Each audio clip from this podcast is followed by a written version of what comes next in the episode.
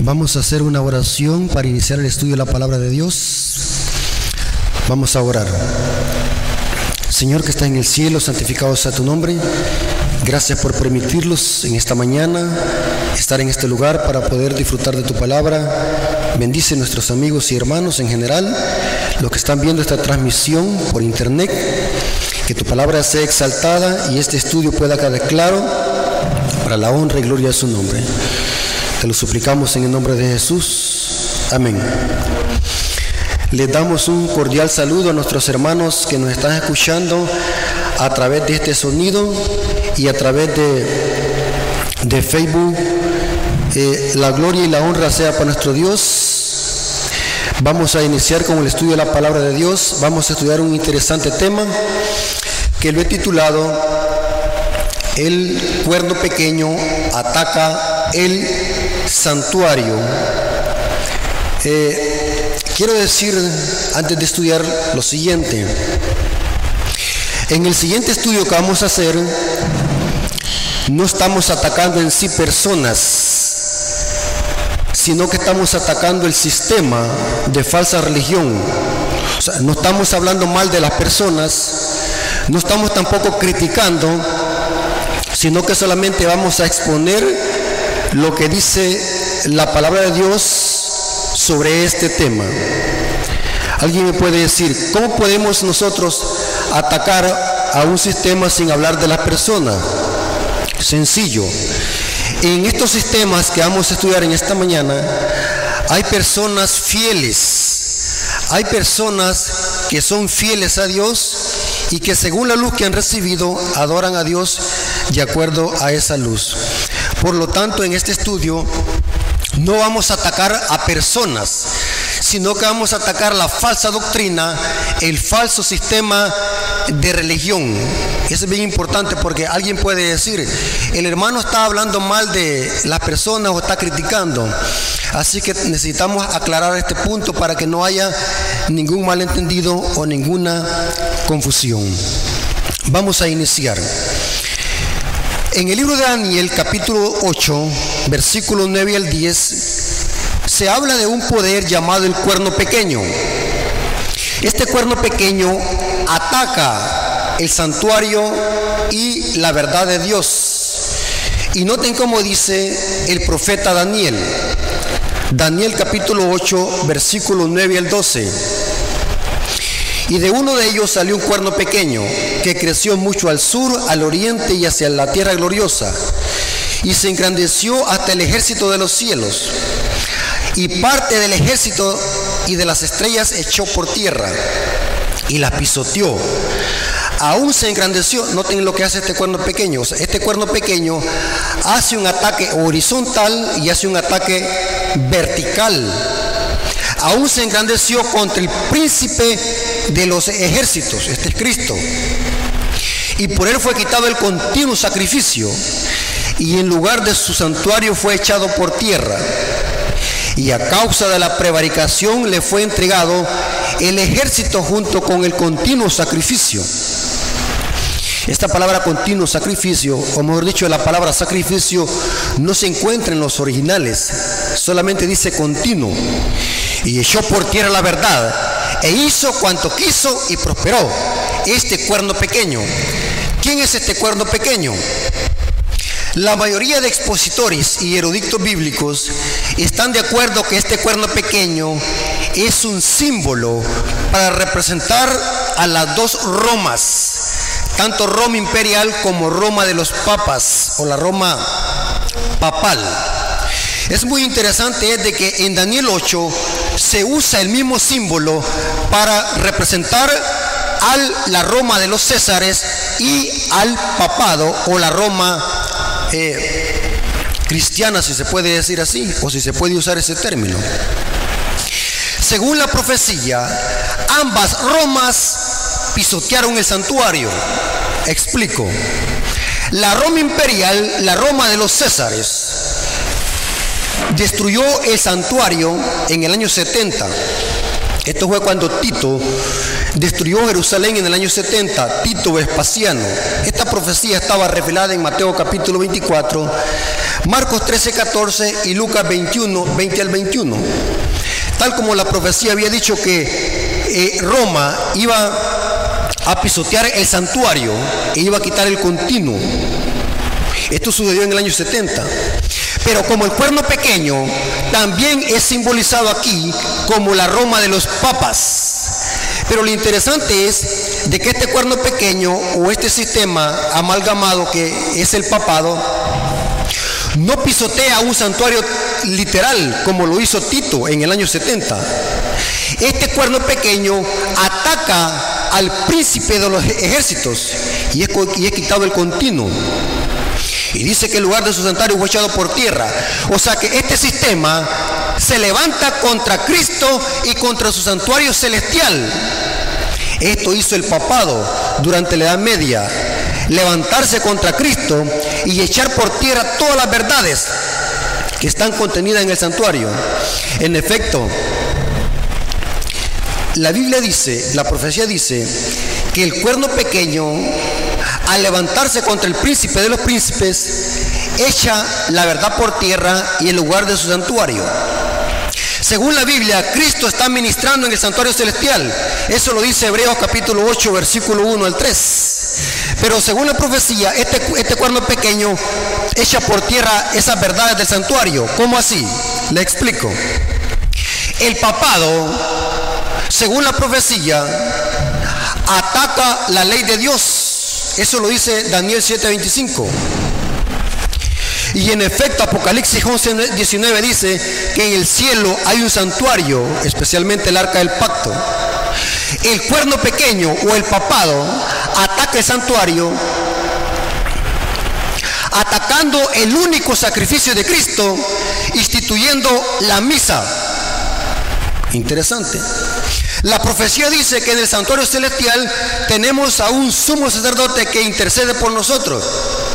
El cuerno pequeño echa por tierra esas verdades, instituyendo un falso sistema de sacerdocios terrenales, en templos terrenales. Inclusive la profecía dice que la obra mediadora de Jesús en el cielo fue atacada por un falso sacerdocio terrenal enseñándole a la gente que para poder ser perdonados de, nuestros pecados tenemos que ir a un sacerdote terrenal. Inclusive, la profecía dice que este cuerno pequeño ataca a los santos del Altísimo por más de 1260 años o casi por 1260 años durante el periodo de la Edad Media. Este cuerno pequeño también ataca los tiempos y la ley y no digamos el gigantesco sistema de religión, de falsa religión, donde se instituyeron durante la Edad Media enseñanzas y doctrinas de mandamientos de hombres tales como el bautismo de infantes, el purgatorio, la confesión auricular y todo ese falso sistema de religión que en lugar de señalar a Cristo como el Cordero de Dios que quita el pecado del mundo, ver a un sistema de sacerdotes terrenales y ceremonias terrenales para ocultar de sí el sacrificio expiatorio de Cristo. Interesante. Así como la Roma de los Césares atacó el santuario terrenal en el año 70, el papado iba a atacar el santuario celestial, instituyendo un falso sistema de religión para ocultar la mediación de Cristo. Inclusive el papado enseña de que para ir a Cristo tenemos que ir primero a María. Este es un falso sistema de religión. Ahora, en este estudio, hermanos, que va a continuación, vamos a ver una de esos ataques que hace el cuerno pequeño contra el santuario. Y ese ataque es el sacrificio idolátrico de la misa. Interesante. Vamos a hablar de la misa, cómo la misa ataca el santuario celestial y el sacrificio expiatorio de Cristo. ¿Cómo así? ¿Qué es la misa? Y estoy aclarando, hermano, no estamos ofendiendo a nadie en personal, sino que estamos atacando la falsa religión, la falsa doctrina. ¿Qué es la misa? La misa es el sacrificio idolátrico en donde el sacerdote transforma el pan y el vino en cuerpo y sangre literal de Jesús. A esta doctrina se le conoce como la transustanciación. Ustedes pueden buscar en internet qué significa la palabra transustanciación. Y es el poder que tiene el sacerdote para convertir el pan y el vino en carne y sangre literal de Jesús. Eso es la transustanciación. Y este es un ataque directo al sacrificio de Cristo. Ataca la mediación de Cristo en el santuario celestial. Le voy a leer, hermano, una cita. Yo me quedé, podemos decir así, atónito y espantado cuando leí esta cita de una fuente católica. ¿Qué es lo que enseña la Iglesia Católica sobre la transustanciación? Y vamos a ver, vamos a ver el contraste que tiene con la cena del Señor, que es muy diferente.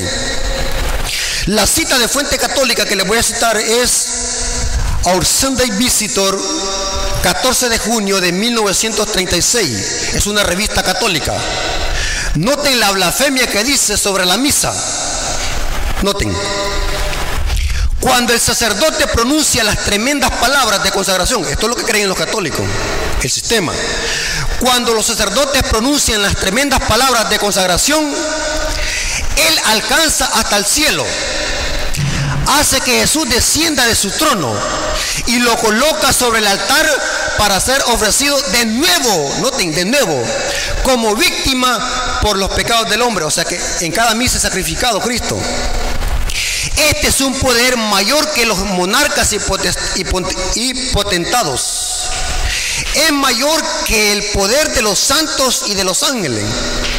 El poder del sacerdote para convertir, para hacer la transustanciación. Mayor que el poder de los serafines y querubines. Esto es blasfemia. ¿Cómo un sacerdote católico puede tener ese semejante poder? En efecto, es mayor aún que el poder de la Virgen María pues mientras que la bendita Virgen fue la gente humana por medio del cual Cristo se encarnó una sola vez, noten una sola vez, el sacerdote hace que Cristo descienda del cielo y se encarne sobre el altar como víctima eterna por los pecados del hombre. Y no solo una vez, sino miles de veces. Esto es blasfemia. Noten cómo termina la cita. El sacerdote habla y Cristo, el Dios eterno y omnipotente, inclina su cabeza en obediencia humilde al mandato del sacerdote. Esto es blasfemia, tremenda hermano. Esto es lo que cree la Iglesia Católica. Y esto que estoy citando, hermano, no es invento mío. Esto es una fuente católica. Nuestro visitador dominical es una revista católica. Pueden corroborarlo ustedes si creen que estoy inventando. Noten lo que me llamó la atención es la última palabra. El sacerdote baja a Cristo del cielo y lo presenta en nuestro altar como la víctima eterna por los pecados de la humanidad. No, no solo una vez, sino miles de veces. El sacerdote habla y observa. Cristo, el eterno y omnipotente Dios, baja su cabeza en obediencia humilde al mandato del sacerdote. Esto es lo que ocurre, según la Iglesia Católica, en cada misa. El sacerdote tiene tanto poder que, hace que Cristo se encarne en el, en el pan y el vino. Y según la Iglesia Católica, es carne y sangre literal la que se ofrece en la misa. Qué terrible blasfemia. La misa, hermanos, es un sacrificio idolátrico que ataca la justicia de Cristo, ataca el único sacrificio de Cristo dado por nosotros en la cruz del Calvario. La Biblia no enseña de que Jesús es sacrificado en cada misa. La Biblia enseña de que Jesús una sola vez fue sacrificado por los pecados de muchos no que es sacrificado cada vez que se hace en la misa. Voy a darle por lo menos eh, algunas citas para corroborar esto. Hebreos capítulo 9, 24 al 28. Y note que esto, esto que hace la Iglesia Católica es un ataque directo al sacrificio de Cristo y a la justificación por la fe. Hebreos capítulo 9, versículo 24 al 28, dice el apóstol ahí porque no, entró Cristo en el santuario hecho a mano, Oh, hay un santuario en el cielo. Es el santuario que tacó el cuerno pequeño.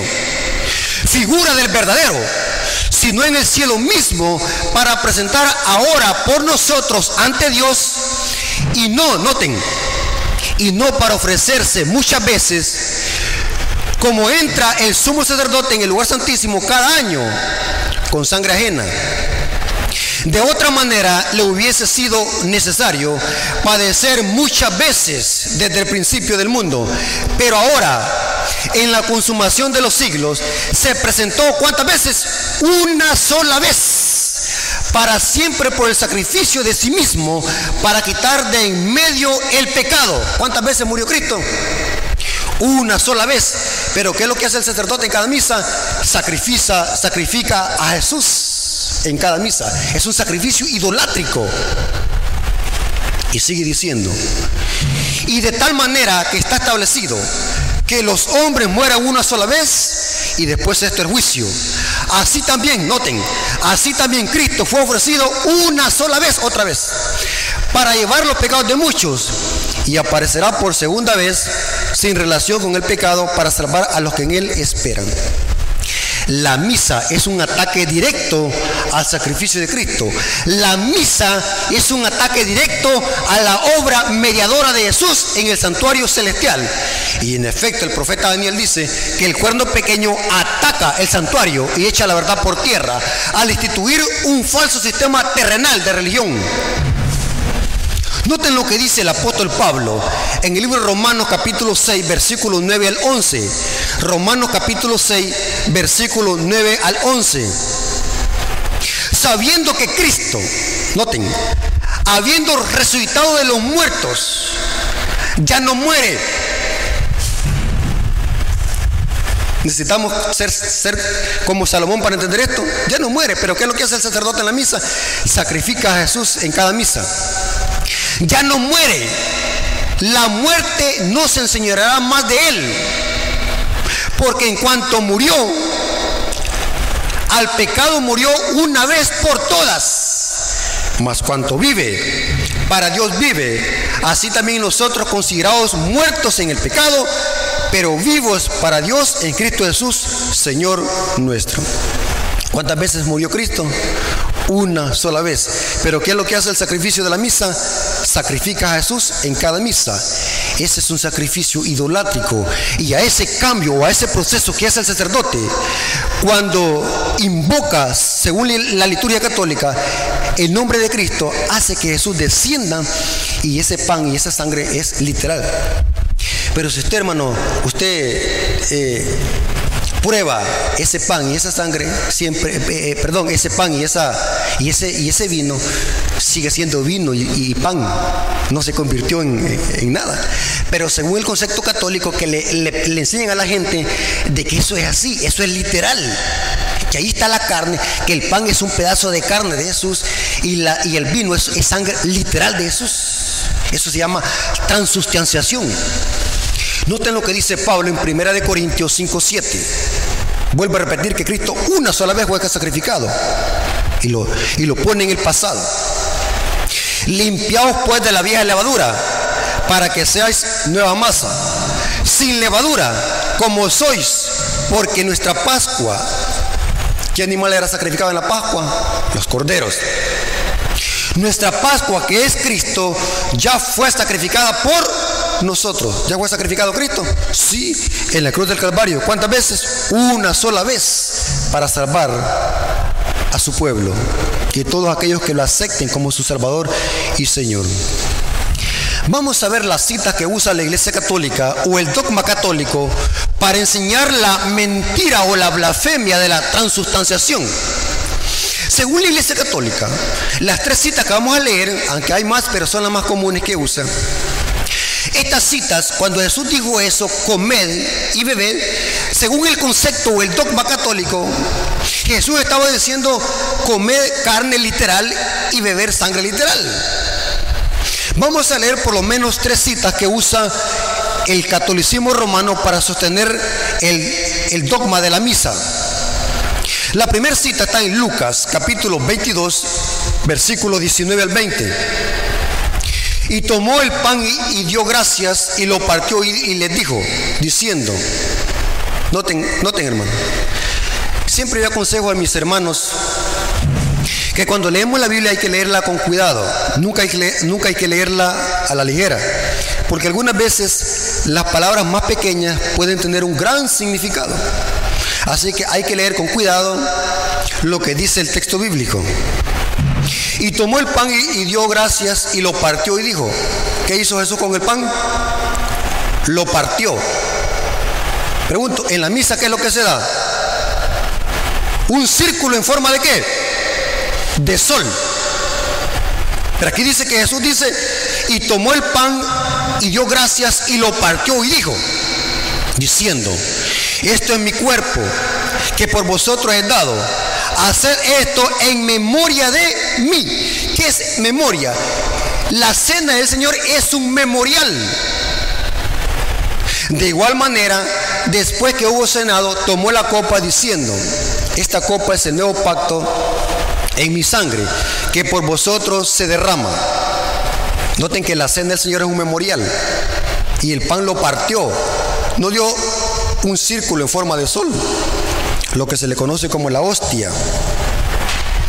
Juan 6:35, Jesús les dijo, yo soy el pan de vida. El que a mí viene nunca tendrá hambre y el que en mí cree no tendrá sed jamás. Según el concepto católico o la liturgia católica, estos versículos significan comer carne literal y beber sangre literal. Así lo interpretan ellos. Inclusive este es uno de los pilares o de las columnas vertebrales del sistema católico romano, la misa. Ataque la misa y tira al suelo la misa y devorona este sistema. Noten cómo dice también Pablo, hablando de la cena del Señor, primera de Corintios. Estamos leyendo primero las tres citas que usan y vamos a ver si esto se debe de interpretar literal o figurativamente o simbólicamente. Primera de Corintios capítulo 11, versículos 23 al 26. Primera de Corintios capítulo 11, versículos 23 al 26. Noten cómo dice Pablo. Porque yo recibí del Señor lo que también os he enseñado. El Señor Jesús, la noche que fue entregado, tomó pan. Habiendo dado gracias, lo partió. ¿Qué es lo que hizo Jesús con el pan? Aquí lo vuelve a repetir, lo partió. Y dijo, tomad, comed, este es mi cuerpo, que por vosotros es partido. Haced esto en memoria de mí. que la, que la cena? Una memoria. Asimismo también tomó la copa después de haber cenado diciendo, esta es la copa del nuevo pacto que en, mi sangre. Haced esto todas las veces que la bebieres. En memoria, se, se vuelve a repetir, en memoria de mí. Así pues, todas las veces que comieres este pan y bebieres la copa, la muerte de Jesús anunciáis hasta qué? Hasta que Él venga. Estos son los tres textos preferidos de la Iglesia Católica para sostener la falsa doctrina de la transustanciación. Ahora, ¿cómo saber si Jesús aquí estaba hablando literal de comer carne humana o beber vino, sangre, sangre literal? ¿Cómo saber si Jesús está hablando de beber, de beber ARN, que es el ácido ribonucleico que tiene la sangre? ¿Cómo saber Jesús está hablando de beber sangre, literal? Uno de los principios de interpretación bíblica, hermanos, para no cometer errores, es de que un versículo jamás se debe de aislar de su contexto general y su contexto inmediato. Muy importante. Primer argumento que los ayuda a entender de que Jesús aquí no estaba hablando literalmente de comer sangre y carne literal. Cuando Jesús hizo la cena, Él estaba presente todavía. Inclusive, si Jesús le hubiese estado diciendo a los, a los discípulos que eran judíos que esa era sangre literal y carne literal, que se la comieran, los judíos inmediatamente, o los apóstoles inmediatamente en esa cena, hubiesen puesto el grito al cielo y hubiesen dicho, ¿cómo lo está dando a beber sangre si eso está prohibido por la ley? La ley prohibía que se comiera sangre. Inclusive, si ustedes conocen a un judío y le preguntan a un judío, para que un judío se coma carne, los, que, judíos que todavía comen carne, los judíos para comer carne, ¿saben qué es lo que hacen? Para quitarle la sangre, como la, carne es, es con sangre. Un pedazo de carne de res lleva sangre. Por eso es que es roja, carne roja.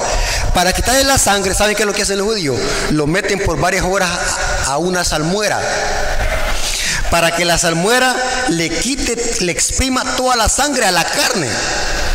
Porque un judío sabe perfectamente bien que no se debe de comer sangre. Esto lo dice Levítico capítulo 17, versículo 11 al 12. Dios les dijo a los israelitas, no coman sangre, porque en la sangre está la vida. ¿Cómo es posible que Jesús le, estaba diciendo a los discípulos, coman sangre, coman mi sangre humana? Eso está fuera de contexto. Inclusive en el concilio de Jerusalén se debatió esto. Hablando de la circuncisión, que muchos protestantes usan este concilio para pensar de que aquí se está atacando la ley de los diez mandamientos y el sábado. Pero el tema era la circuncisión de este concilio, Hechos capítulo 15. Ahí se decidió que los gentiles debían de abstenerse de ahogado y de comer sangre. Eso lo dice Hechos 15, 29. ¿Cómo es posible que Jesús les estaba diciendo a los apóstoles, coman sangre literal? Eso es inconcebible, porque si no, Pedro y todos los demás apóstoles hubiesen puesto el grito al cielo. ¿Cómo, ¿Cómo, nuestro Señor nos está diciendo que comamos sangre? Eso contradice la ley. Los judíos conocían perfectamente bien eso. En la Biblia, hermanos, la Biblia nunca se debe de interpretar fuera de contexto. La Biblia es un todo y debe de respetarse todo el contexto bíblico. En la Biblia encontramos muchas expresiones figurativas y simbólicas. Vamos a ver que en la Biblia hay otro ejemplo de beber sangre. Segunda de Samuel 23, 17. Noten cómo dice. Y aquí estaba hablando de agua. Y David habló como de sangre, de beber sangre. Noten lo que dice segunda de Samuel 23, 17. Segunda de Samuel 23, 17. Noten que esta expresión es similar o figurativa. Segunda de Samuel 23, 17. ¿Lo tienen? Noten. Lejos sea de mí, oh Jehová, que yo haga esto. He de beber yo la sangre de los varones que fueron con peligro de su vida. Noten que está hablando figuramente como de beber sangre. Pero aquí David no está hablando de beber sangre literal. Ustedes pueden leer el contexto. Versículo 16. Entonces los tres valientes irrumpieron por el campamento de los filisteos. Sacaron agua de pozo de Belén, que estaba junto a la puerta, y tomaron y trajeron a David mas él no quiso beber, sino que la derramó para Jehová diciendo, y la comparó en el versículo 7 con sangre. ¿Acaso David estaba diciendo beber sangre literal? No, el contexto no me permite hacer esa interpretación. Eso está fuera de contexto. En la Biblia, hermanos, encontramos muchas expresiones metafóricas y figurativamente encontramos de que Jesús le dice a la, samaritana, si me das tú agua de beber de este pozo, yo te daré de una mejor agua de la que nunca tendrás sed. Pregunto, ¿acaso Jesús estaba hablando literalmente allí? ¿De beber agua? No. ¿Sabe qué estaba diciendo Jesús? El agua a la que se refería en Juan 14, 13 al 14, cuando conversó con la samaritana, era un símbolo para referirse al agua que iba a producir el Espíritu Santo en el creyente y en este caso en la samaritana. Juan 7:38. Y en efecto, al leer todo el contexto del capítulo 4 de Juan, encontramos de que Jesús estaba refiriéndose a la transformación que esta mujer iba a recibir cuando recibiera y creyera en Jesús como Mesías. Esta mujer se llenó tanto de gozo que de su corazón y dentro de sí vertió un río de agua viva. Y esto se comprobó cuando esta mujer se sintió tan alegre que fue a la ciudad a predicar el Evangelio. Se cumplió lo que Jesús dijo. El que cree en mí, ríos de agua viva correrán. Porque Jesús no estaba hablando de tomar agua literal, sino que estaba hablando de creer en Él y recibir al Espíritu Santo cuando se creyera en Él. Y saben algo muy importante, hermano. Cuando una persona toma del agua de Jesús, que está hablando espiritualmente, esa agua es tan abundante que el creyente la comparte con otra persona. Cuando alguien comparte el Evangelio, eso representa el agua viva que produce el Espíritu Santo en el creyente, un manantial. En la Biblia encontramos también muchas expresiones figurativas y metafóricas que no podemos entenderlas literales porque el contexto no nos permite hacer esa interpretación. Por ejemplo, Jesús dijo, y puedo mencionarle muchos ejemplos, Jesús dijo también, yo soy el camino, la verdad y la vida. Pregunto, ¿necesitamos que ahí Jesús nos diga, yo estoy hablando simbólicamente o literalmente? No, porque el contexto es suficiente para saber qué, significa eso. ¿Acaso Jesús está hablando que Él es un camino literal? No.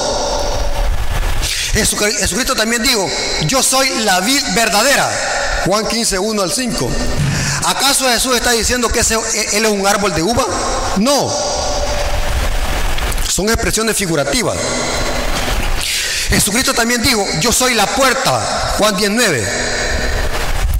¿Acaso Jesús es una puerta literal como la que tenemos en las casas donde entramos y salimos?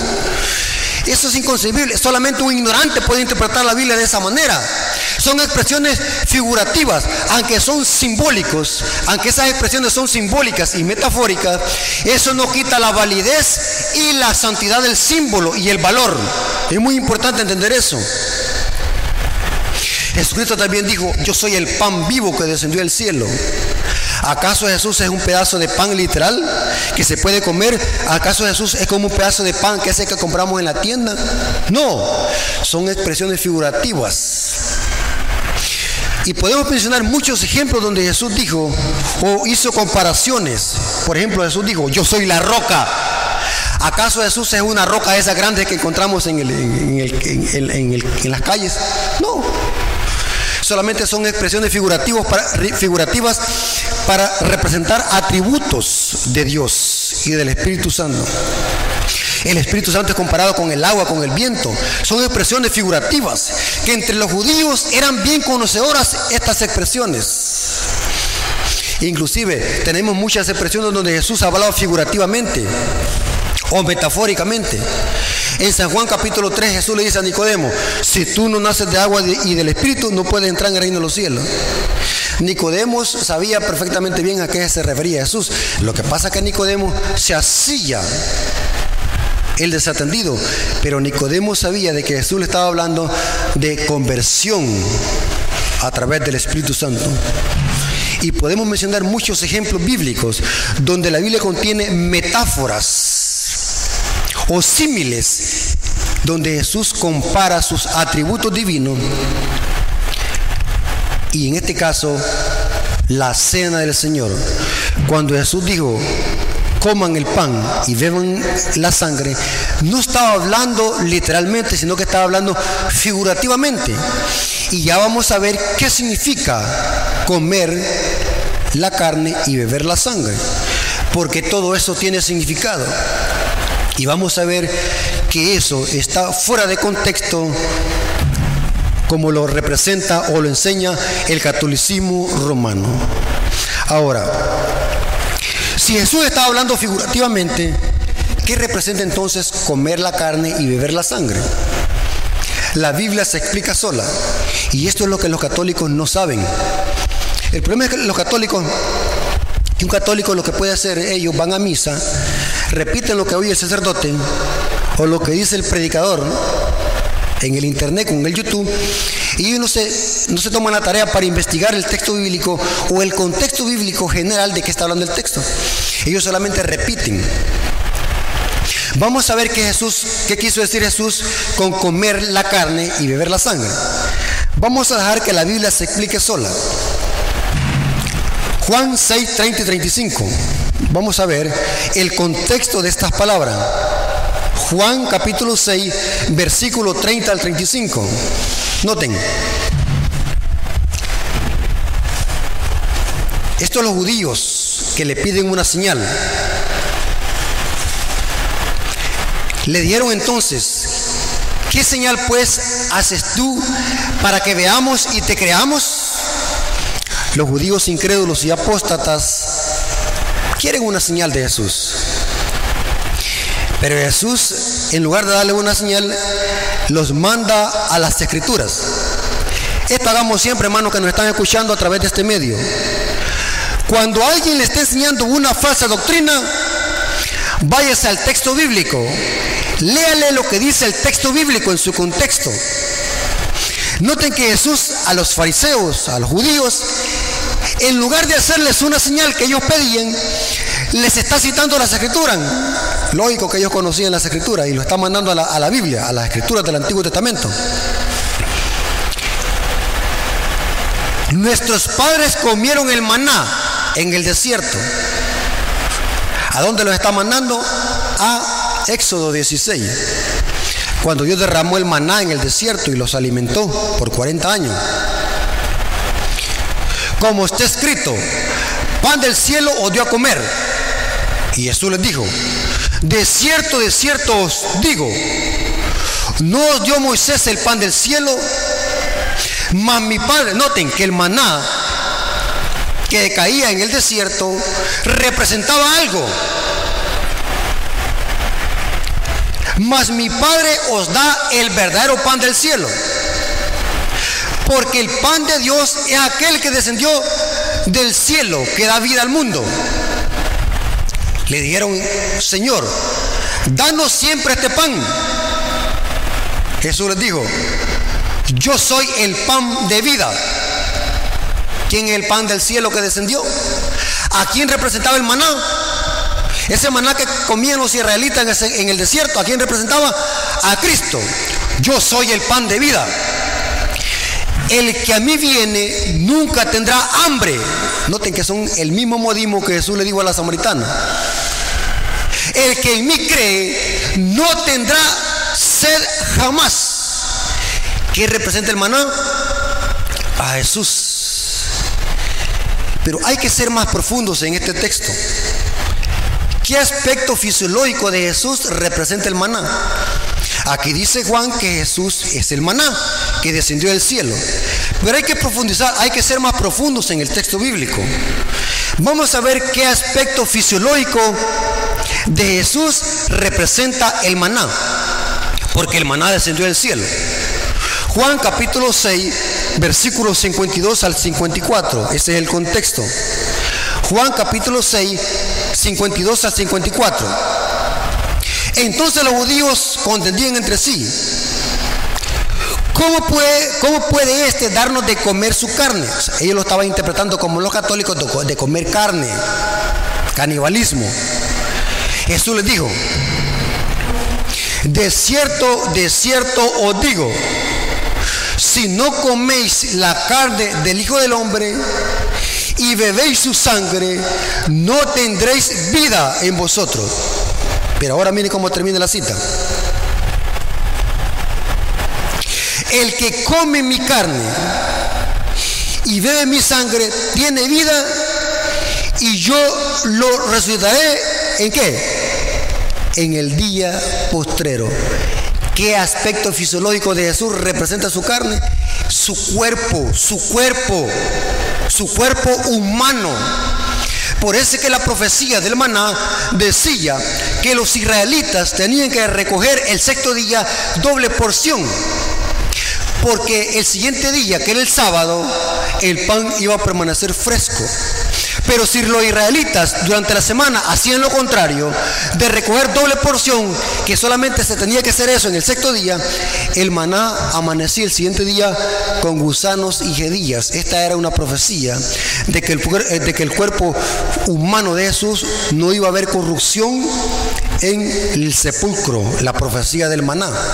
Y en efecto, el cuerpo de Jesús se mantuvo inerte, no crió gusanos ni jedillas, porque la profecía decía que el santo, su santo, no vería corrupción, porque el maná representa el cuerpo fisiológico de Jesús.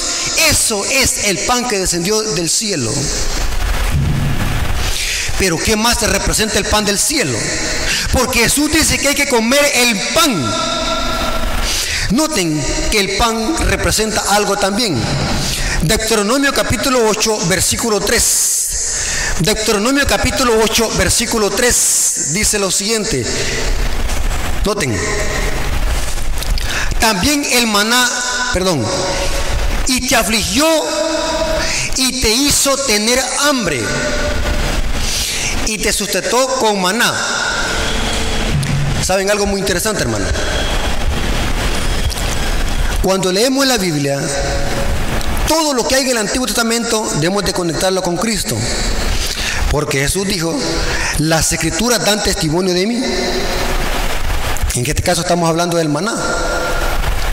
Al dar Dios el maná a los israelitas en el desierto, este alimento o este suplemento alimenticio incluía todas las proteínas y minerales que el cuerpo necesitaba. No era necesario que el pueblo de Israel pidiera carne.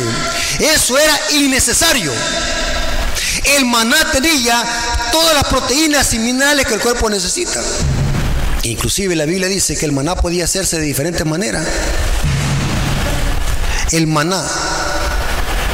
Algunos expertos, eruditos, creen de que el maná, su sabor era tipo como las hojuelas de maíz, casi, casi parecido al Kellogg, al conflex, al conflex de Kellogg que es simple. Interesante.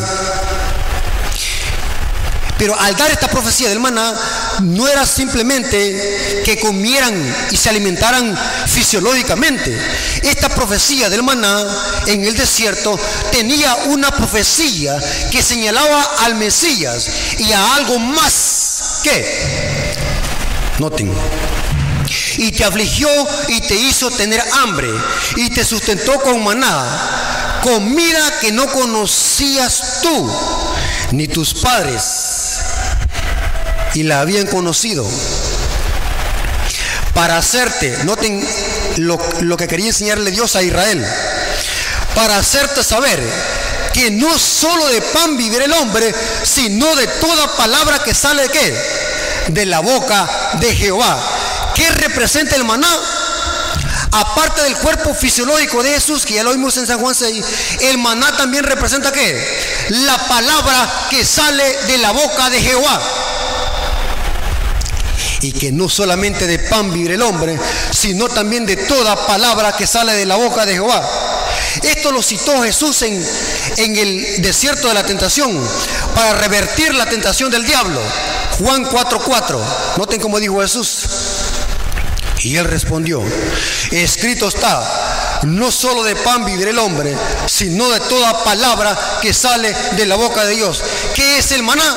La palabra de Dios. Y quiero hacer un paréntesis aquí para profundizar más en este tema. En San Juan 1, versículo 1 dice, y en el principio era el verbo, y el verbo estaba con Dios, y el verbo era Dios. Esa palabra es del griego koine, esa, la, palabra, la palabra que se usa allí en el griego koine es logos que se traduce verbo o palabra en la Reina Valeras castellanos. Pero la gramática textual en Juan 1.1 dice, en el principio era la palabra, y esa palabra se hizo carne y habitó entre nosotros. En otras palabras, noten lo que voy a decir, hermano, a continuación. Cristo Jesús es la palabra de Dios encarnada en forma humana, según San Juan 1.14. Pero la palabra de Dios también la encontramos aquí en este libro. Este libro es Cristo, pero en una forma escrita. La palabra de Dios escrita. Y Jesús dice, no solo de pan vive el hombre, sino de toda palabra que sale de la boca de Dios. Ahora, ¿qué quiso decir Jesús entonces cuando dijo a los israelitas y a los judíos, coman de mi pan, coman para que tengan vida eterna? ¿Qué quiso decir? El contexto nos dice lo siguiente. Juan 6, versículo 60, versículo eh, Juan 6, capítulo 60, perdón, Juan capítulo 6, versículo 60 al 63 y después lo vamos a saltar al versículo 66. Y vamos a notar de que comer la sangre y comer la carne de Jesús representa oír la palabra de Dios, asimilar la palabra de Dios, comerse la palabra de Dios y obedecerla. Juan capítulo 6, versículos 60 al 63 y después lo vamos a saltar al 66. Noten cómo dice, al oírlas, ¿qué, que, es lo que hicieron los judíos y los discípulos? En San Juan 6, oyeron la palabra de Jesús. Al oírlas, muchos de sus discípulos dijeron, dura es tu palabra, ¿quién la puede oír? ¿Qué significa comer, la, comer el maná? ¿Qué significa comer a Cristo? No está hablando literalmente que debemos de comerlos un pedazo de carne. Oír la palabra. ¿Quién la puede oír? Sabiendo Jesús en sí mismo que, que sus discípulos murmuraban de esto, les dijo, ¿esto os ofende? Pues que, si vieres al Hijo del Hombre subir a donde estaba, primero, el Espíritu es el que da vida, la carne Noten que no está hablando de carne literal, no que está hablando de la naturaleza carnal que tenemos. La carne para nada aprovecha. Las palabras que yo hablo son espíritu y son vida. Que es comer a Jesús, es comer la palabra de Dios y obedecerla. Y noten cómo termina el versículo. Desde entonces muchos de sus discípulos se volvieron atrás y no andaban con él. ¿Qué significa comer el pan del cielo? Significa oír las palabras de Cristo y obedecerla. Eso es comer el maná, eso es comer el pan del cielo. Eso es si respetamos el contexto, hermanos. Ustedes pueden leer todo el capítulo 6 de Juan, donde Jesús se presenta como el pan vivo que descendió del cielo. Después de dar un sermón, muchas de las personas que lo estaban oyendo, en especialmente los judíos, que se jactaban de ser hijos de Abraham, muchos abandonaron a Jesús y Pedro dijo, dura es tu palabra. Y Jesús les dice a los discípulos, si ustedes quieren, váyanse ustedes también. Pero ¿a quién iremos si, solamente tú tienes palabra de vida eterna? Porque el maná que descendió del cielo es Cristo y su palabra. Y todos aquellos que obedecen su palabra están comiendo pan del cielo. Desde entonces muchos de sus discípulos se volvieron atrás y ya no andaban con él. ¿Por qué? Porque no quisieron comer del maná del cielo, no quisieron comer de las palabras que salían de la boca de Cristo. Esas palabras eran palabras de vida eterna. Jesús no estaba hablando de transustanciación. Jesús no estaba hablándole a los discípulos que se comieran un pedazo de carne y que bebieran sangre literal, sino que estaban hablando que obedecieran su palabra. Hermanos, qué terrible esta falsa doctrina de la misa. La misa católica es un ataque directo a la cena del Señor, muy diferente a lo que Jesús instituyó. Los cristianos verdaderos observan la cena del Señor, no celebran misa, un sacrificio idolátrico que en lugar de exaltar a Cristo y su sacrificio, exalta a un sacerdocio terrenal. Hermanos, la Biblia dice que este cuerno pequeño iba a atacar el santuario y la verdad Dios iba a ser echada por tierra. Pero saben algo muy interesante, hermano. Dios levanta a un pueblo especial. Y ese pueblo especial, y oigan lo que voy a decir, hermano, quizás puede resultar presuntuoso, pero lo digo con respeto y con humildad. Dios levanta un pueblo peculiar y especial en esta tierra para reparar el portillo y la brecha de este sistema apóstata. Y este pueblo lo vemos en la profecía, como por el símbolo de los mensajes de los tres ángeles. Los mensajes de los tres ángeles, al mismo tiempo que atacan a este cuerno pequeño y sus falsas doctrinas y sus falsas enseñanzas, este mensaje repara la brecha, el portillo que este cuerno pequeño abrió en la santa ley de Dios. Y ese remanente la Biblia lo menciona en Apocalipsis capítulo 14, versículos 6 al 12, como un remanente que predica tres mensajes, los mensajes de los tres ángeles. Y oigan bien, hermanos que están escuchando esta predicación, los mensajes de los tres ángeles es un golpe bajo para el sistema del cuerno pequeño. Por eso es que Satanás no quiere que la iglesia adventista predique estos mensajes, porque estos mensajes, al mismo tiempo que levantan las verdades tiradas por tierra por este sistema, Este cuerno este mensaje es un golpe fatal a este sistema y a este cuerno pequeño. Hermanos, es hora que como pueblo de Dios podamos nosotros levantar estas verdades, que este sistema, que este sistema político religioso ha echado por tierra las verdades. Y en este caso, la misa, un sacrificio idolátrico que ataca el sacrificio de Cristo y su justicia, que no tiene nada que ver con la cena del Señor. Esa cena, hermanos, que según Apocalipsis, cuando Jesús venga por segunda vez, viene a traer a su pueblo para que en las mansiones celestiales hagamos la cena de la boda del Cordero. Para terminar, hermanos, quiero leer esa cita. Me gusta esa cita, hermanos. Apocalipsis capítulo 19, versículo 7 y 8. La cena de boda del Cordero va a llevarse a cabo en las mansiones celestiales cuando Jesús venga a traer a su pueblo, que estará listo y vestido con el traje de boda que representa la justicia de Cristo. Porque Jesús dijo, este fruto de la vid ya no lo volverá a tomar hasta que venga en gloria con mi Padre y lo comamos. Y será tan lindo, hermano, este evento, que aquí no será que nosotros o un ministro o un anciano o un diácono nos dé en un plato el pan y en, una copa el vino sin fermentación. En las naciones celestiales será nuestro Señor y Salvador Jesucristo que nos servirá esa cena así como lo hizo con sus discípulos. Apocalipsis capítulo 19, versículos 7 y 8 dice, gocémonos y alegrémonos y démosle gloria, porque ha llegado las bodas del Cordero y su esposa se ha preparado. Y ella se, se le ha conseguido que se vista de lino fino, limpio y resplandeciente porque el lino fino son las acciones justas de los santos. Y el ángel me dijo, escribe, bienaventurado los que son llamados a la cena de la voz del Cordero. Y me dijo, estas palabras son verdaderas de Dios. Lo que Jesús prometió a sus discípulos, esto lo volveré a comer con ustedes hasta que venga en gloria con mi Padre se cumplirá cuando Jesús venga por segunda vez.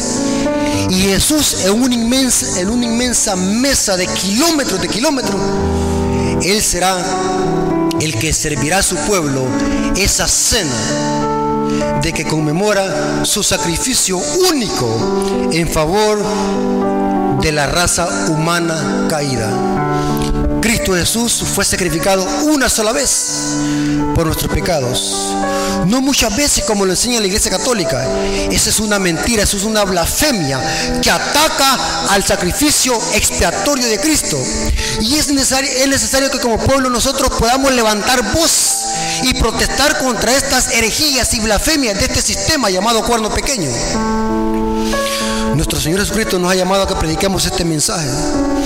Y quiero decirles a nuestros hermanos y amigos que nos están escuchando a través del internet y a través de este sonido, ya no es tiempo de estar predicando temas de que no tienen nada que ver con verdad presente. Temas que se pueden oír en cualquier púlpito protestante, aún en la misma iglesia católica.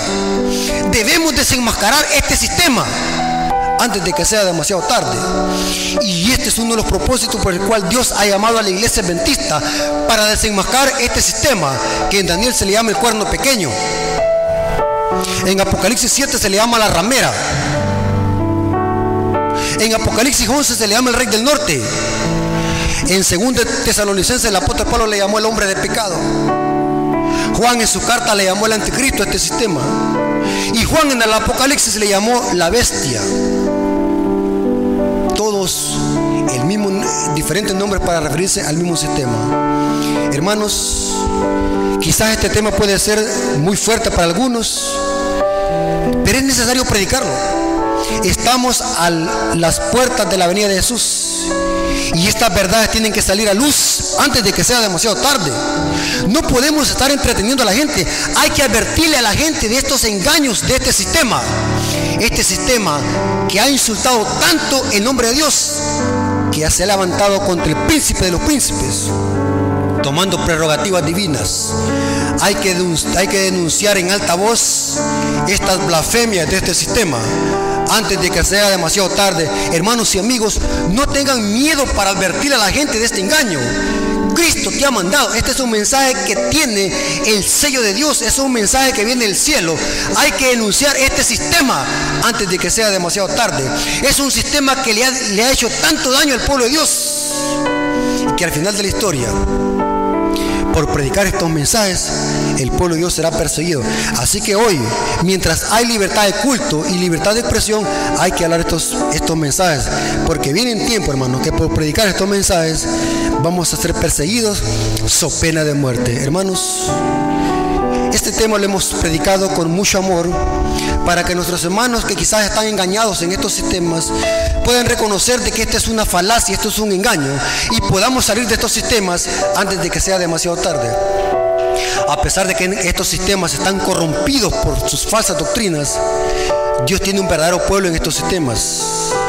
Y Dios va a sacar a sus hijos de de estos sistemas. Como les dije al principio, hermanos, no estamos atacando personas, no estamos criticando, sino que estamos exponiendo la verdad bíblica. Porque allí en esos sistemas, hermanos, está la mayoría del pueblo de Dios. Y Dios los va a sacar tarde o temprano. Nosotros éramos uno de ellos y fuimos llamados con este precioso mensaje.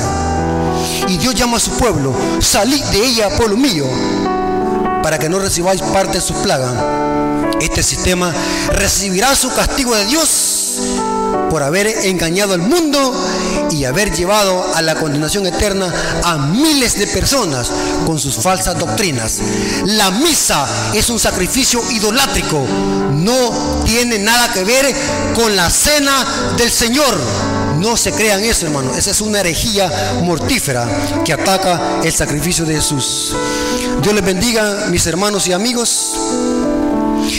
La honra y la gloria sea para nuestro Dios. Espero que este estudio haya sido de bendición y podamos reconocer en qué estamos mal y podamos nosotros reconocer la verdad de Dios, porque la verdad los hará libres. Dios les bendiga, amigos y hermanos. Es mi mayor deseo en el nombre de nuestro Señor y Salvador Jesucristo. Dios les bendiga.